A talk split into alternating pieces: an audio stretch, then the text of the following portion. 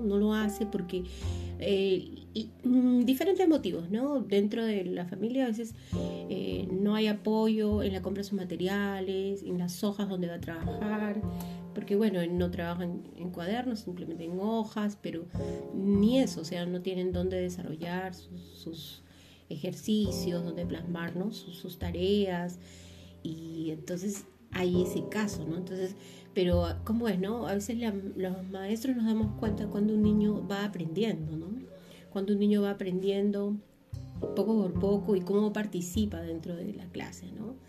Ahora es muy penoso en este ambiente, en este ambiente porque digamos, vemos miles de realidades, miles de realidades. Hay unos que de repente podrán tener el apoyo de, en casa y bueno, ellos también aprenderán, ¿no? Pero aquellos que no lo tienen también, ¿no? Es, es, es un poco este, penoso saber que de repente se queda todo en el aire, ¿no? Claro, ¿no? ¿Y cómo, cómo sería el hecho de que el padre está trabajando, digamos, en casa? y al mismo tiempo el hijo está recibiendo las clases. ¿Cómo ponerse en ese papel de estar trabajando virtualmente, eh, remotamente y también que atender al, al, hijo, ¿no? En su caso, saliendo del caso de ser docente, usted también es madre de familia y es docente. exacto. Bueno, como, como, como cualquier mamá, pues, ¿no? Hay que saberse organizar. Creo que esa es la clave.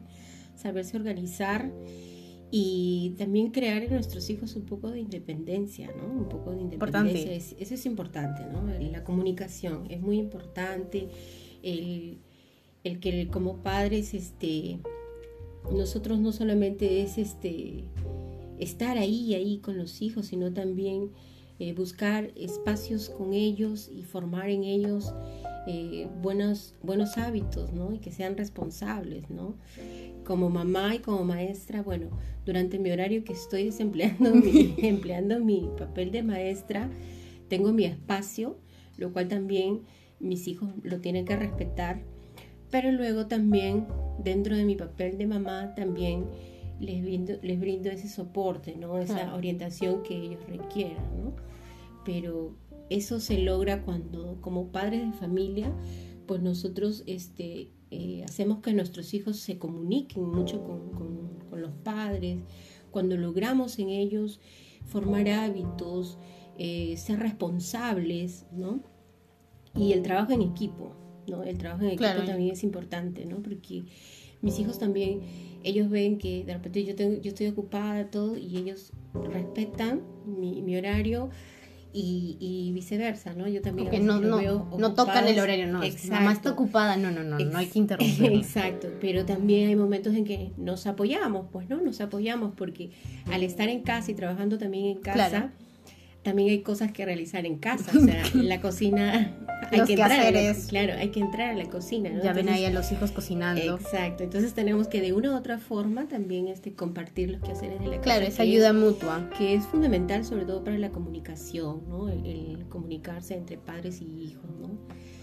y bueno, eso es, eh, lo, que, sí se incentiva bastante, ¿no? Cuando, por ejemplo, yo hablo mucho con mis padres de familia y lo primero que siempre les pido a los padres es motivar a los hijos, ¿no? Motivarlos, hacer que prácticamente este no solo es este como dice estar en casa, ¿no? Sino siempre los papás que estén en casa.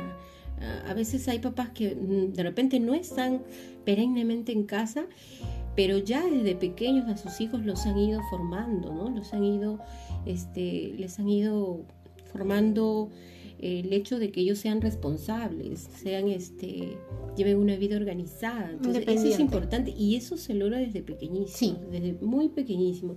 Del simple hecho de que, por ejemplo, tienes que tender tu cama, ¿no? Tienes que limpiar tu, tu, tu cuarto, ¿no? La ropa sucia va a la tina Claro. O sea, desde esas pequeñeces hacemos que nuestros niños sean responsables desde muy pequeños, ¿no?